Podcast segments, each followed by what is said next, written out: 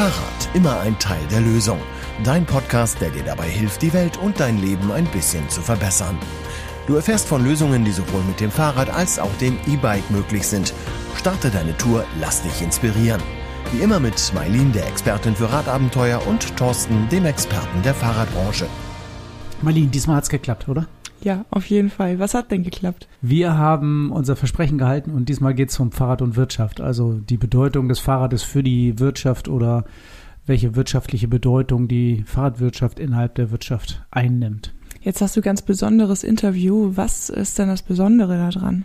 Ja, wir haben einen Staatssekretär zu Gast. Diesmal Stefan Wenzel, Staatssekretär im äh, Ministerium für Wirtschaft und Klimaschutz. Wie bist du denn daran gekommen? naja, Stefan, äh, Stefan Wenzel ist ähm, für den Wahlkreis Cuxhaven unterwegs und äh, ist sehr oft in Cuxhaven, wohnt in Cuxhaven und äh, wir kennen uns und deswegen konnte ich ihn davon überzeugen, mal hier in unseren Podcast zu kommen. Und wenn du jetzt als Hörer auch dabei bist, dann freuen wir uns natürlich, dass du die Zeit gefunden hast, hier mal reinzuhören. Und ähm, ja, einen Staatssekretär mal hörst, dem wir ein paar Fragen stellen zu Fahrrad und Wirtschaft. Dann lass uns mal reinhören, oder? Ja, gerne. Ja, heute bei uns zu Gast äh, ein ganz besonderer Gast, Stefan Wenzel, Staatssekretär im Wirtschaftsministerium. Stefan, äh, wir beide sind in den Grünen, deswegen duzen wir uns, falls sich hier jemand darüber wundert. Ich freue mich ja total, dass du heute mal hierher gekommen bist in unser kleines Studio. Herzlich willkommen, Stefan. Ja, ich freue mich sehr, dass ich hier bei einem äh, ja, Fahrradladen, der in Cuxhaven sehr bekannt ist, wo man Fahrräder kaufen kann, auch Fahrräder leihen kann, heute Abend hier bin. Ja, jetzt fragt man sich natürlich, wir, haben, wir hatten das ein bisschen angekündigt. Wir hatten angekündigt, dass wir diesen Podcast machen. Also Marlene und ich hatten das angekündigt. Und ähm, ich habe schon zwischendurch die Frage gekriegt, ja, aber wieso Wirtschaftsministerium. Also warum lädst du dir jetzt jemanden, den Staatssekretär aus dem Wirtschaftsministerium ein? Das hat doch mit Fahrradfahren nichts zu tun. Fahrrad und Fahrradwirtschaft ist ja aber auch ein Teil der Wirtschaft. Und ich glaube, in der Fahrradwirtschaft sind wir in den letzten Jahren eigentlich viel zu wenig da unterwegs gewesen, dass wir ähm, uns als wirtschaftliche Kraft dargestellt haben. Kannst du aus deiner Sicht beschreiben, ob die Fahrradwirtschaft im Wirtschaftsministerium überhaupt wahrgenommen wird? Also ich glaube, bislang war das in der Tat so, dass äh, man das Fahrrad ja eher im Verkehrsministerium gesehen hat, aber auch dort wurde das Verkehr, das Verkehrsmittel ja lange ignoriert. In den letzten Jahrzehnten ging es immer darum, äh, Verkehrswege für Fahrräder zu bauen, Fahrradwege zu bauen, überhaupt zu beachten kann mich noch erinnern, es gab immer ein Kreisstraßenausbauprogramm, aber bis es mal ein Fahrradwegeausbauprogramm gab, hat lange gedauert. Und auch im Wirtschaftsministerium ist die Wahrnehmung, glaube ich, absolut steigerungsfähig, weil natürlich ist das ein Wirtschaftsfaktor. Es ist im Einzelhandel ein Wirtschaftsfaktor, aber die Fahrräder werden hergestellt. Fahrzeuge, äh, Fahrräder hatten einen Boom in den letzten Jahren durch Elektromobilität und das wird noch wachsen. Wenn du jetzt den Boom ansprichst, ich habe vom Wuppertal-Institut die letzte Studie, gele Studie gelesen, die ähm, behandelt die Fahrradwirtschaft eigentlich bis zum Jahr 2019. Und aus meiner Erfahrung und auch das, was ich mit den Kollegen so geteilt habe, eigentlich ist der richtige Boom bei uns ja abgegangen nach 2019. Das heißt also, die Zahlen, die wir jetzt vom Wuppertal-Institut haben, die sind ja schon gigantisch gut mit äh, wahnsinnigen Steigerungsraten. Und damals sprach man schon von der Boom-Industrie, Fahrradwirtschaft. Aber ab 2019 ist es ja nochmal richtig abgegangen. Jetzt gibt es gar keine Studie aktuell. Liegt sowas wie die Wuppertal-Studie bei euch da, vom Wuppertal-Institut, die Studie bei euch vor? Kennt ihr solche Zahlen oder wonach agiert ihr? Bin ich im Moment überfragt. Äh, wir haben ja verschiedene Bereiche. Das Wirtschaftsministerium ist sehr breit aufgestellt. Ich bin äh, zuständig für den Bereich äh, Strom, Wärme, Wasserstoff, also alles, was mit Energieverbrauch oder Produktion zusammenhängt. Kollegen von mir sind für Wirtschaft, für Industriepolitik oder Außenwirtschaft äh, verantwortlich. Da werde ich mal direkt nachfragen, welche Rolle bei denen bislang die Fahrradwirtschaft äh, spielt als inländische Produktion, aber natürlich auch als Importprodukt. Also ich kann mich erinnern, äh, im März 2020, als plötzlich alle äh, in einer Hütte saßen und nicht raus durften wegen Covid, da durfte man aber noch joggen, da durfte man noch Fahrrad fahren. Und das war für viele ein Kick, äh, zu sagen, okay, jetzt nutze ich die Zeit und äh, nehme mir dieses Verkehrsmittel. Und plötzlich waren die Fahrradläden leer und die Diskussion, kann man überhaupt noch liefern? Also das kenne ich so aus meinem Bekanntenkreis. Die wollten dann alle plötzlich ein, Elektro, äh, ein Elektrofahrrad haben. Ja, das haben wir auch gemerkt. Das ging bei uns natürlich dann auch äh, nicht spurlos an uns vorüber. Wir mussten uns äh, da ganz schön abmühen, das äh, einigermaßen hinzubekommen. Ähm, jetzt hast du aber gerade eben ein bisschen gesagt, was so dein äh, Fachbereich ist und dein Fachgebiet.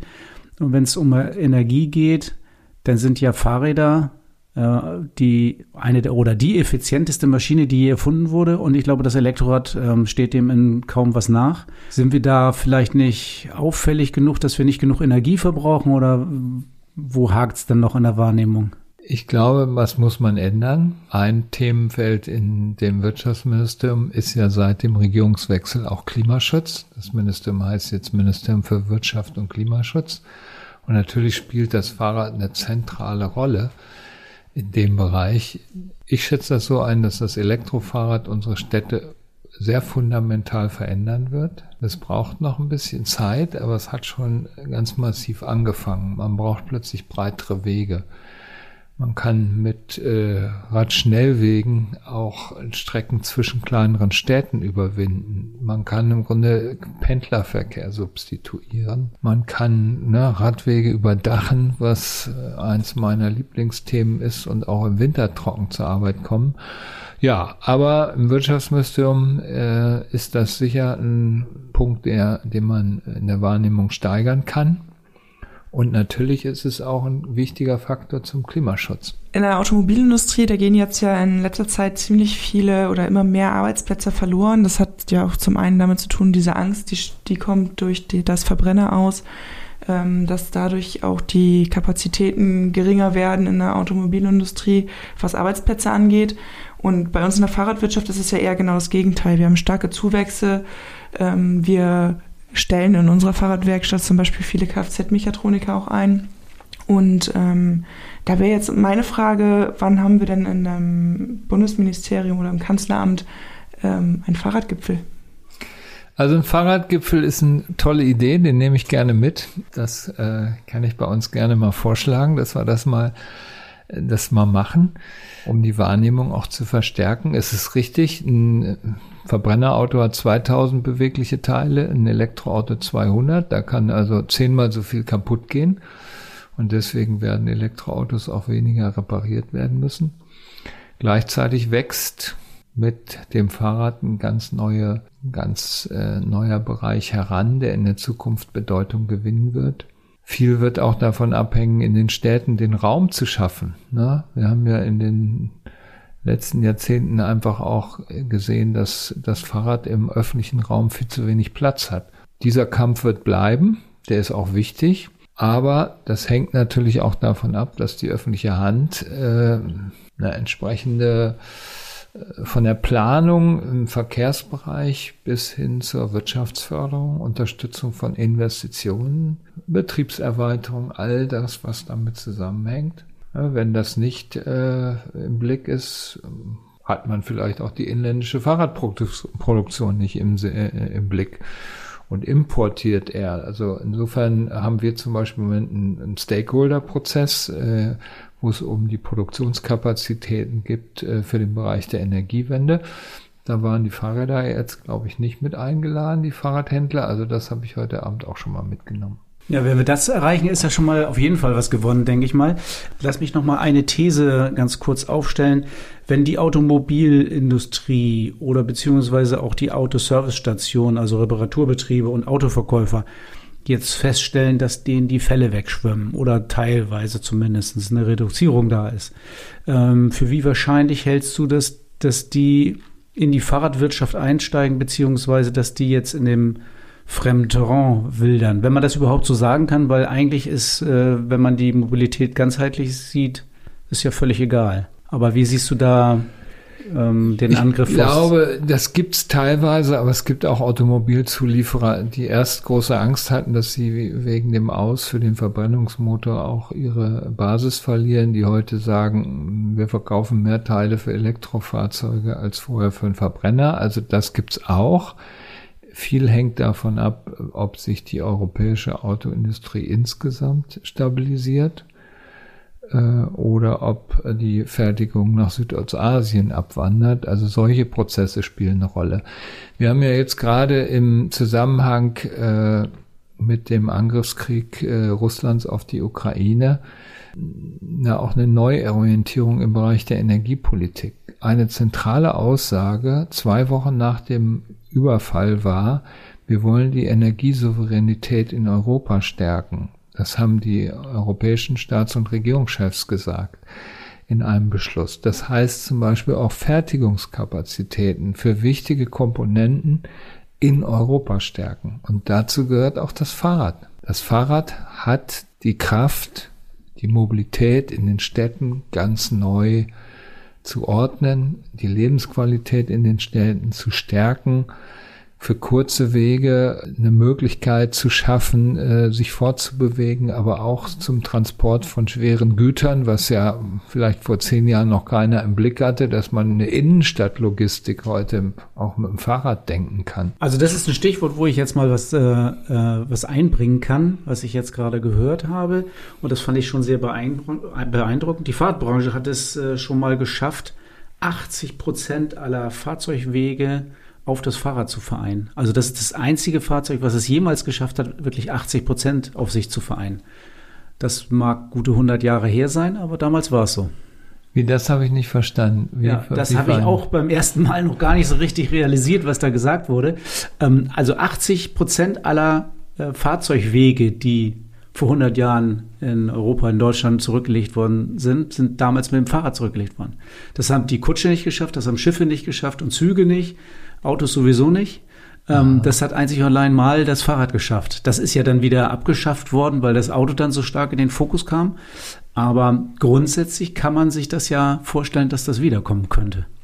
Also 80 Prozent ist ein sehr hochgegriffenes Ziel, aber, aber ähm, wenn man dann weiß, wie viel, also wie viel die Menschen sich doch damals in den Städten und in den Ballungsräumen mit dem Fahrrad bewegt haben müssen, um 80 Prozent zu erreichen. Das ist eine gewaltige Zahl. Und Zü Züge und Eisenbahn gab es da ja auch schon. Also mm. dann ist es schon doch sehr beeindruckend. Wo du es gerade angesprochen hast, ähm, du hast ja gerade nochmal dargestellt, wie wichtig das Fahrrad sein kann, um auch ähm, Krisen zu widerstehen oder auch Auswege aus Krisen zu finden. Oder gerade wenn es um Klima geht, um vielleicht nicht so stark in eine Krise reinzulaufen. Ähm, wenn ich an die Corona-Krise denke, dann war es für uns für die Fahrradwirtschaft gar nicht so von vornherein klar, dass die Anforderungen so sind, dass wir systemrelevant sind und äh, geöffnet bleiben müssen und dass wir unsere quasi unsere Arbeit weitermachen müssen. Das war vielen nicht klar, das war auch nicht klar kommuniziert, auch von der Politik war die Anforderung nicht von vornherein klar. Das kam dann erst später, äh, wo es dann hieß, ja, ihr müsst doch dafür sorgen, dass die Leute weiter Fahrrad fahren können äh, in der Corona-Krise. Wie sieht es in zukünftigen Krisen aus? Wird es ist es möglich, dass das jetzt schon erkannt wird, dass es für die Zukunft wichtig ist und wird an die Fahrradindustrie oder an die Fahrradwirtschaft rangegangen und wird gesagt, seht zu, dass ihr in Deutschland produzieren könnt, seht zu, dass ihr uns am Laufen haltet? Das Merkmal vieler Krisen ist ja, dass man es vorher nicht geahnt hat. Sonst hätte man ja geplant, sonst hätte man vermieden, sonst hätte man frühzeitiger gehandelt. Und gerade die Pandemie oder auch der, der Krieg in der Ukraine, die zeigen ja, dass man oft vor Situationen gestellt wird, wo man reagieren muss, ohne dass man eine Blaupause hat und natürlich auch Fehler macht und äh, rennende Kartoffeln und wieder raus aus den Kartoffeln geht. Deswegen die Bedeutung des Fahrrads in der Pandemie, ich glaube, das hätte auch keiner so vorausgesagt. Und wenn man jetzt an die Zukunft denkt, ist, glaube ich, eine wichtige Lehre, auch äh, aus der Problematik mit den Lieferketten. Es ist wichtig, Produktion für wichtige Güter, die man im Alltag braucht, auch im eigenen Land zu halten. Also diese äh, Wirtschaftspolitik, die jahrzehntelang darauf gesetzt hat, na, die sogenannten komparativen Kostenvorteile zu erwirtschaften, indem ich eine Produktion verlagere in ein Land, wo die Arbeitskosten niedriger sind, die, glaube ich, wird im Moment fundamental überdacht. Wir haben plötzlich gesehen, dass sich die Kosten für einen Container von Südostasien nach Europa verzehnfacht haben. Wir haben gesehen, dass teilweise Güter gar nicht ankamen. Wir sehen, dass teilweise extreme Abhängigkeiten von bestimmten Rohstoffen bestehen. Also hier ganzheitlicher zu denken, die Produkte ganzheitlicher zu denken, von der Herstellung äh, über die Rohstoffe bis zum Gebrauch. Das ist, glaube ich, eine wichtige Lehre, sowohl aus der Pandemie als auch aus der, den Folgen des Ukraine-Krieges. Ja, das mit der Fahrradindustrie bzw. der Fahrradwirtschaft. Die Fahrradwirtschaft hat ja quasi die Industrie erst erfunden. Also die ersten industriell hergestellten Produkte waren ja unter anderem Fahrräder. Also wir sind quasi die Erfinder der industriellen Produktion von Mobilität. Und jetzt kriegen wir es vielleicht wieder zurück nach Europa oder sogar zurück nach Deutschland, dass wir die Fahrradproduktion hier hochfahren können. Wäre ja sehr wünschenswert. Vielleicht auch für schnellere und zuverlässigere Lieferungen, oder? Ja, auf jeden Fall. Wenn äh, die lange Schiffsreise wegfällt, dann hat man natürlich viel schneller die Möglichkeit, von der Herstellung zum Kunden zu kommen. Insofern wäre es sicher auch mal interessant, Politiker oder Bürgermeister in den Wahlkreisen mal in die Produktionsstätten einzuladen oder auch in die Orte, wo Fahrräder repariert werden. Dieses eigene Erfahren und Erleben ist eine ganz wichtige äh, Komponente. Ja, du hast gerade schon angesprochen, ähm, lange Schiffsreisen und ähm, Produktion in Deutschland. Ähm, das alles hat ja so ein bisschen auch diesen Nachhaltigkeitsgedanken, ähm, beziehungsweise das Klima zu schützen. Und ich habe jetzt letztens gelesen, dass ab 2023 ähm, für Unternehmen der Nachhaltigkeitsbericht Pflicht werden soll. Ich wollte einfach mal von dir wissen, was bedeutet das eigentlich genau für die Unternehmen? Was ist das für ein Nachhaltigkeitsbericht und welche Rolle könnte denn das Fahrrad dabei spielen? Nachhaltigkeit, der Begriff dreht sich ja immer um die drei Komponenten Ökologie, Ökonomie und Soziales. Also äh, ne, eben nicht nur Kosten zu sehen, sondern äh, eben auch die Auswirkungen auf unsere Umwelt im Blick zu, zu haben und äh, auch die sozialen Auswirkungen zu, äh, zu sehen. Grundlage sind die sogenannten SDGs, also die Sustainable Development Goals, die von den äh, Vereinten Nationen beschlossen wurden, die praktisch die Grundlage für diese äh, Nachhaltigkeitsstrategien sind, die es äh, über alle Sektoren gibt, auf der UN-Ebene und auch runtergebrochen. Es gibt eine nationale Nachhaltigkeitsstrategie und eine, Nachhaltigkeitsstrategie der Länder und daraus leitet sich das ab. Da kann man zum Beispiel an bestimmten Indikatoren sehen, wie hat sich äh, das äh, Leben bei uns äh, in Niedersachsen oder in Deutschland verändert. Wie hat sich die Verschmutzung des Trinkwassers verändert? Wie hat sich die Natur entwickelt? Wie hat sich die Zahl der Kindergartenplätze entwickelt? Das bildet also das ganze Spektrum ab. Und wenn ein Unternehmen einen Nachhaltigkeitsbericht macht, ist eben das Ziel auch zu sagen, guckt nicht nur auf eure Bilanz, guckt nicht nur auf die Kosten, sondern guckt auch, ob ihr resilient seid, guckt ihr auch äh, auf euren Impact, auf euren sozialen Impact, ne? Und äh, einfach auch an, die Rolle eines Unternehmens äh, im, im gesellschaftlichen Kontext, Kontext ganzheitlicher wahrzunehmen. Das ist für die Gesellschaft gut. Sie weiß, was sie für einen Wert hat auch. Ne? Unternehmen stellen natürlich auch einen wichtigen Wert für eine Gesellschaft dar. Sie schaffen Wertschöpfung, aber sie schaffen auch Arbeitsplätze oder sie stellen wichtige Produkte her in ganz verschiedenen Bereichen.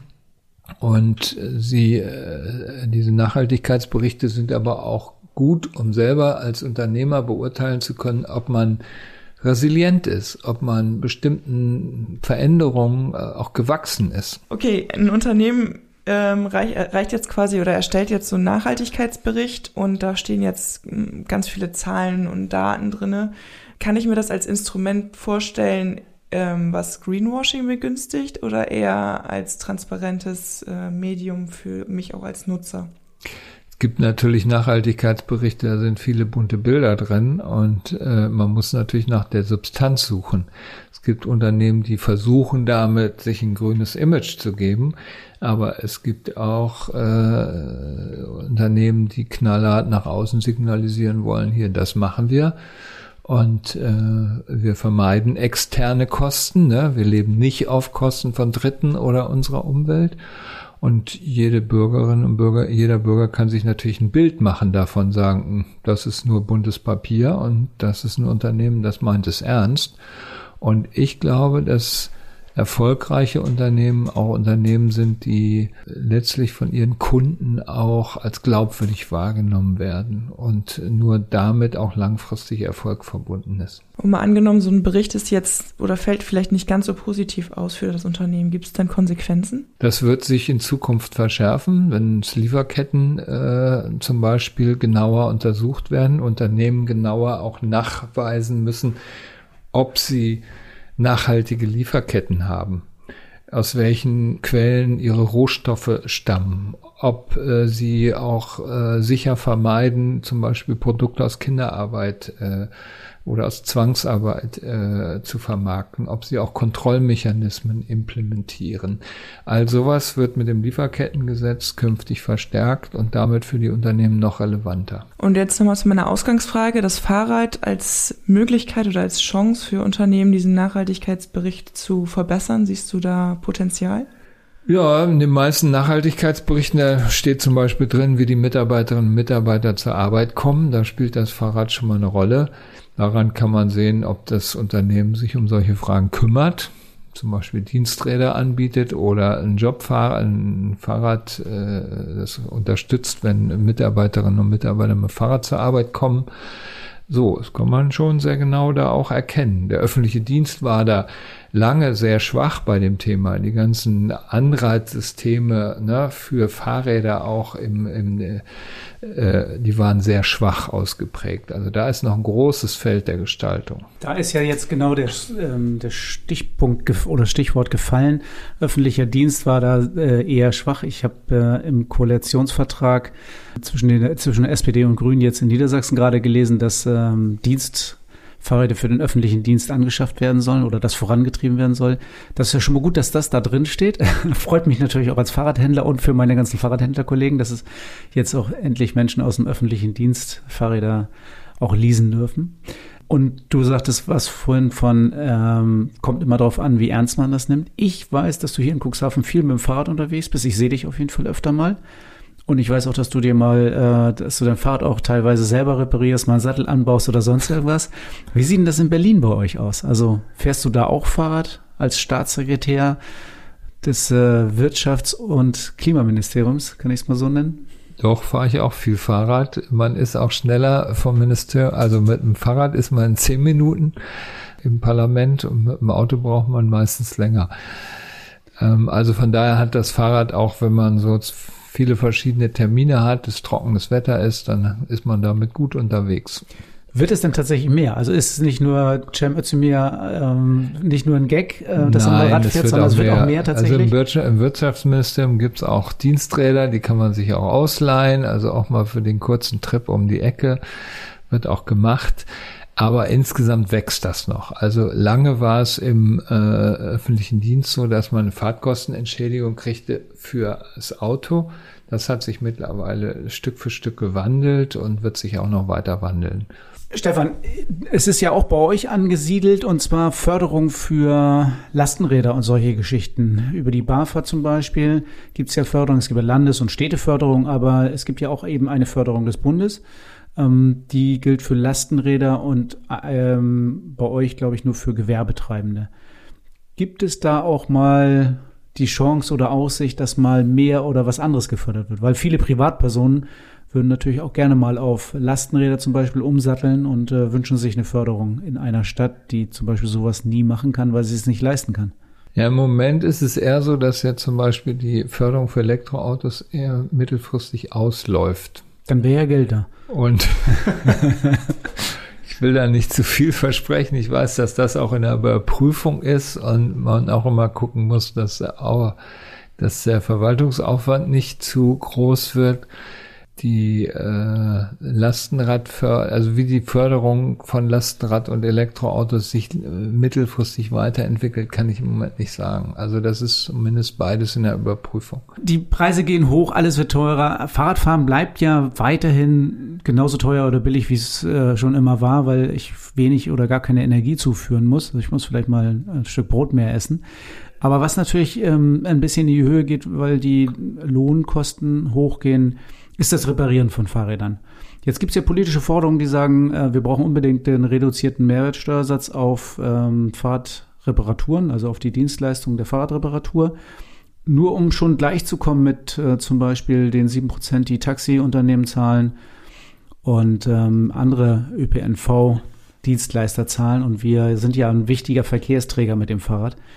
Wie siehst du das oder wie stehen die Chancen, dass der Kunde hier nochmal 12 Prozent von, von seiner Rechnungssumme einsparen kann? Ist im Moment bislang nicht diskutiert worden. Ist aber natürlich ein Faktor, weil natürlich ist es ein Ziel, Produkte möglichst langlebig zu machen oder Produkte möglichst reparaturfähig zu machen. Also im Moment ist intensiv da gerungen worden über ein Recht auf Reparatur. Beim Fahrrad ist es eigentlich in der Regel der Fall. Niemand schmeißt ein Fahrrad weg, wenn der Reifen platt ist. Beim Handy ist das leider oft schon der Fall, dass eine Reparatur nicht möglich ist. Und der Trend geht dahin, Produkte stärker reparaturfähig zu machen. Dann macht es natürlich auch Sinn, die Lohnkosten praktisch indirekt zu senken. Das würde ja eine Mehrwertsteuersenkung auf äh, eine Handwerkerleistung entsprechen. Das gibt es ja beispielsweise, wenn ich einen Handwerker bestelle, der mir die Wohnung anmalt dann kann ich das von der Steuer absetzen. Wenn ich einen Handwerker äh, in Auftrag gebe, mein Fahrrad zu reparieren, kann ich das bislang nicht. Also insofern im Steuerrecht ist leider vieles ziemlich unsystematik, vieles extrem aufwendig und bürokratisch. Wenn man das schaffen würde, hier im Steuerrecht eine einfache, stringente Förderung dieses Verkehrsmittels zu erreichen, wäre ich voll dabei. Ich würde da zu, vor zu viel Einzelmaßnahmen äh, erwarnen. Allerdings äh, ist der große Wurf auch politisch oft schwerer durchzusetzen. Naja, aber zumindest äh, ist das ja schon mal angekommen in der Diskussion. Das finde ich ja schon mal gut. Und warten wir mal ab, ähm, ob die Fahrraddienstleistungen dann in Zukunft wieder mal ein bisschen günstiger werden könnten. Stefan, das hat mir sehr viel Spaß gemacht. Wir sind auch ein bisschen ins Quatschen gekommen. Das finde ich, finde ich wunderbar. Ähm, das Ministerium für Wirtschaft und Klimaschutz ähm, mal hier bei uns im Podcast gehabt zu haben. Und äh, der Podcast heißt ja Fahrrad immer ein Teil der Lösung. Und ich hoffe, wir werden in Zukunft sowohl für euch in der Wirtschaft, also im Wirtschaftsministerium, als auch im Klimaschutzministerium eine Lösung anbieten können. Also ich kann sagen, für Klimaschutz, Energie und alles, was damit zusammenhängt, auf jeden Fall. Ich werde euch aber bei Gelegenheit äh, nochmal äh, den Kollegen vorstellen, die Industriepolitik machen. Sehr gut, dann sind wir gespannt. Mal gucken, was sich entwickelt. Du, Thorsten, im Interview ist mir aufgefallen, habt ihr den Koalitionsvertrag erwähnt. Was ist denn da überhaupt mit äh, los? Ja, also der liegt ja vor. Der soll jetzt auch abgestimmt werden. Ich gehe mal davon aus, dass der auch genauso angenommen wird. Und ich finde ihn eigentlich äh, sehr gelungen. Ich habe mich ein bisschen mehr natürlich äh, in dem Vertrag mit der Mobilität beschäftigt und das fand ich eigentlich ganz charmant, was da drin steht. Was steht da drin? Ja, zum Beispiel, ähm, dass Niedersachsen sich ähm, zu Tempolimit 130 bekennt. Ja, nun wissen wir, ähm, die Bundesautobahnen sind nicht Ländersache, aber falls es mal dazu kommen sollte, dass Niedersachsen da ein Wort mitredet, dann sind wir bei Tempo 130. Auch die Freigabe von äh, Tempo 30 in den Städten soll erleichtert werden, also dass die Kommunen mehr Möglichkeiten haben, Tempo 30 ähm, als Geschwindigkeit einzurichten, ist zum Beispiel drin. Und ich finde es sehr, sehr, sehr gut, dass gleich am Anfang steht, dass die Mobilität ähm, senioren- und kindgerecht, sozial gerecht ähm, gestaltet werden soll. Das finde ich schon mal eine gute Überschrift. Ja, das klingt auf jeden Fall sehr vielversprechend. Es steht drin, mehr Mobilität, weniger Verkehr. Sehr gut. Sehr gut ja. Das Fahrrad findet auch seine Erwähnung. Das ist ja, ähm, also das Fahrrad als Lösung für die ähm, Verkehrswende wird in jedem Fall ähm, berücksichtigt und findet da statt. Und äh, ich sag mal, der neue Koalitionsvertrag und die Politik in den nächsten Jahren wird uns sicher helfen, das Fahrrad weiter voranzutreiben. Ja, ich bin gespannt, was sich daraus noch so ergibt. Ich hoffe so einiges. Mal sehen, so ein Vertrag ist ja immer nur so eine kleine Bekundung, wie es äh, werden soll. Mal gucken, was davon wirklich umgesetzt wird. Rad und Tour Inside. Dein Blick hinter die Kulissen des Fahrradgeschäfts in Cuxhaven. Ja, wir haben wieder Herbst, wir haben Saisonausverkauf und ähm, dieses Jahr gibt es wieder ganz viele Schnäppchen aus unserer Fahrradvermietung. Ja, wenn du jetzt sagst, hm, das weiß ich doch schon längst, dann bist du einer von denjenigen, die bei uns auf der Liste standen und schon ein paar Tage vorher eingeladen wurden, unsere Schnäppchenräder zu kaufen. Aber ab jetzt geht's los und alle dürfen zuschlagen, oder Marlene? Ja, was sind das denn genau für Fahrräder, die mich da erwarten? Naja, aus der Fahrradvermietung haben wir ja Riso Müller Swing, also überwiegend Riso Müller Swing. Auch ein paar, eine Handvoll Stevens-Räder sind da noch zum Verkauf. Tatsächlich auch ein paar Stevens Mountainbikes, äh, E-Mountainbikes, die wir da verkaufen. Also überwiegend verkaufen wir die Fahrräder mit Elektroantrieb. Und ähm, unsere Testräder sind ja Simplon-Testräder, äh, Simplon E-Bikes als Testräder, Riso Müller Testräder, also da sind auch Lastenräder bei, ähm, Load zum Beispiel. Da sind auch so Familienräder wie ähm, das Multicharger dabei, aber auch ähm, Riso Müller Charger. Und ähm, alle Räder eigentlich, äh, die Testräder sind, sind wie neu oder sind Neuräder mit nur ganz wenig Kilometer gefahren, die, also die wir im Laden stehen haben, die wir zeigen wollen, die wir aber keinesfalls vor ähm, September im Jahr verkaufen und auch gar nicht verkaufen dürfen. Aber jetzt ab September ähm, ist die Chance, dass wir die verkaufen dürfen und jetzt machen wir es auch. Und ähm, wenn ich mich jetzt für ein Fahrrad interessiere, kann ich einfach vorbeikommen oder wie läuft das? Ja, also entweder auf der Homepage schon mal was aussuchen und dann uns schreiben, dann bereiten wir das für dich vor. Ähm, das ist wichtig bei den äh, Rädern aus der Fahrradvermietung. Die sind ähm, teilweise noch nicht äh, geserviced und äh, fertig gemacht. Und wenn du dir eins aussuchst, sagst, das hat die Kilometerleistung, das kann ich mir vorstellen, dann geht das nochmal durch die Werkstatt und wird einmal für dich ähm, nochmal komplett general überholt. Dann kriegst du ein Fahrrad, was ganz frisch aus der Werkstatt kommt und tiptop fertig gemacht ist. Ähm, bei den Testrädern ist es ein bisschen anders. Die müssen nicht durch die Werkstatt, sind ja, wie gesagt, neu. Ähm, da kannst du einfach vorbeikommen und ähm, kannst es dann Probe fahren und kannst auch gleich mitnehmen. Ja, also wenn du jetzt sagst, oder will ich mal vorbeischauen, geh einfach direkt auf unsere Homepage, da findest du einen Link oder in die Show Notes und äh, stöber mal durch, was du da so finden kannst. Ja, ich habe auch schon ein bisschen drüber geguckt. Also es sind nicht alle Räder drin, die wir haben. Es sind auch nur, also manchmal sind auch Fahrräder beispielhaft. Also ähm, wenn du was Interessantes gefunden hast oder wenn du auch nichts gefunden hast, dann schreib uns doch einfach nochmal an. Wir haben mit Sicherheit nochmal ein paar Räder in der Hinterhand. Wir haben noch nicht alles preisgegeben. genau. 66 Kilometer Fahrspaß, der Podcast Tourentipp. Marlene, du hast mir mal wieder was voraus. Du bist auf einer Insel gewesen, auf der ich noch nie war. Ich war auf Rügen, genau. Eine wunderschöne Insel. Empfehle ich dir wirklich sehr. Also ich war wirklich begeistert. Mal gucken, ob ich so weit nach Osten komme. also Rügen finde ich ja total faszinierend. Du kannst ja wirklich ähm, um die Insel einmal rumfahren in überschaubaren Kilometern. Ich glaube, wenn du einmal ganz rumfährst, sind es um die 300 Kilometer. Ähm, und du fährst fast immer am Wasser lang, mal ein bisschen rein ins, in, in die Insel, mal wieder ein bisschen zur Küste und dann öffnet sich quasi das Land und die Dünen und die Küste, äh, die Steilküste und du kannst aufs Meer blicken. Und das Besondere, wenn du da auf Rügen fährst, ist, dass das Wasser nie weg ist. Es ist immer da. Kennst du gar nicht, ne? Kenn ich gar nicht, ja. Naja, 300 Kilometer ist ja ein bisschen so ähnlich wie unsere Landkreisrunde, ein bisschen mehr, aber das hört sich auf jeden Fall interessant an. Aber nicht als Tagestour und du wolltest jetzt auch nicht ähm, unseren 66 Kilometer Tipp auf 300 ausdehnen, oder? Auf gar keinen Fall, nein. Aber ich du hast dir, hast dir eine Strecke ausgesucht, die du heute empfiehlst? Genau. Ähm, ich bin direkt ähm, von Stralsund rübergefahren und da dann gestartet. Ähm, die Tour, die ich jetzt heute vorstellen möchte, ist ein Stückchen weiter davon entfernt. Und zwar startet die in Rambin und führt bis nach Capacona, also bis zum nördlichsten Punkt von Rügen.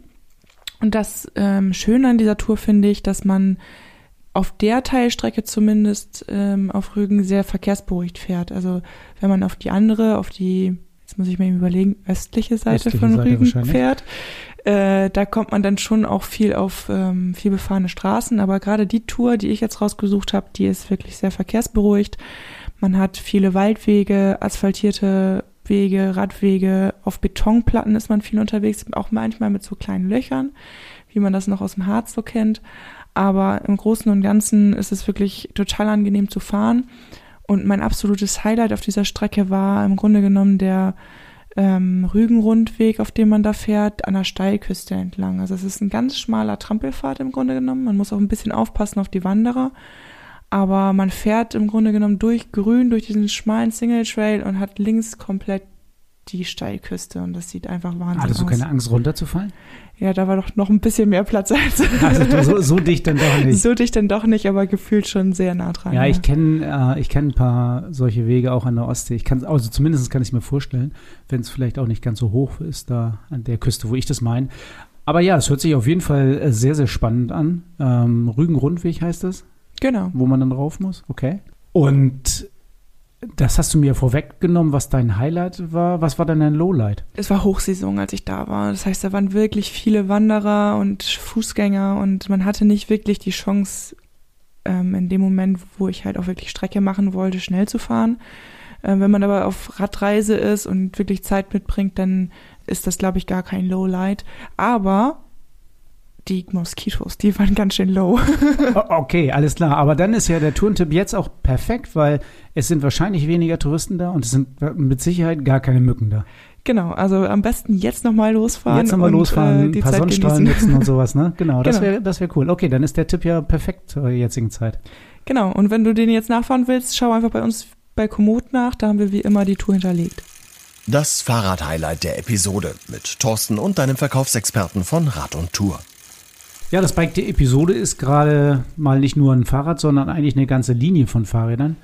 Stevens hat ein äh, neues Rahmenfertigungsverfahren erarbeitet, was sehr, sehr interessant ist. Und ich will das jetzt hier gar nicht so viel genauer und tiefer beschreiben, weil wir dazu ein Video gedreht haben. Und ich glaube, im Video kann man sehr genau und sehr gut sehen, ähm, wie komplex die neue Rahmenkonstruktion bei Stevens ist für die E-Bikes und welche Modelle es äh, mit dieser komplexen Rahmenkonstruktion geben wird. Und das ist mal ein schöner Blick hinter die Kulissen. Wir haben den Produktmanager da, wir haben den Techniker da und der steht uns Rede und Antwort und zeigt uns auch mal den Rahmen im Querschnitt, im Rohbau und und und. Also ein super interessanter Einblick, wenn man mal wissen möchte, wie es in der E-Bike-Fertigung in den nächsten Jahren weitergehen wird. Ja, mega spannend. Das Video findet ihr in den Shownotes und auf YouTube. Und das erwartet dich beim nächsten Mal bei Fahrrad immer ein Teil der Lösung. Marlene, was gibt's nächstes Mal? Ein Interview mit Carla Sommer und es geht um das Thema Frauen in der Fahrradbranche. Ja, da gibt's ja schon eine ganze Menge. Da bin ich mal sehr gespannt, was wir da so erfahren.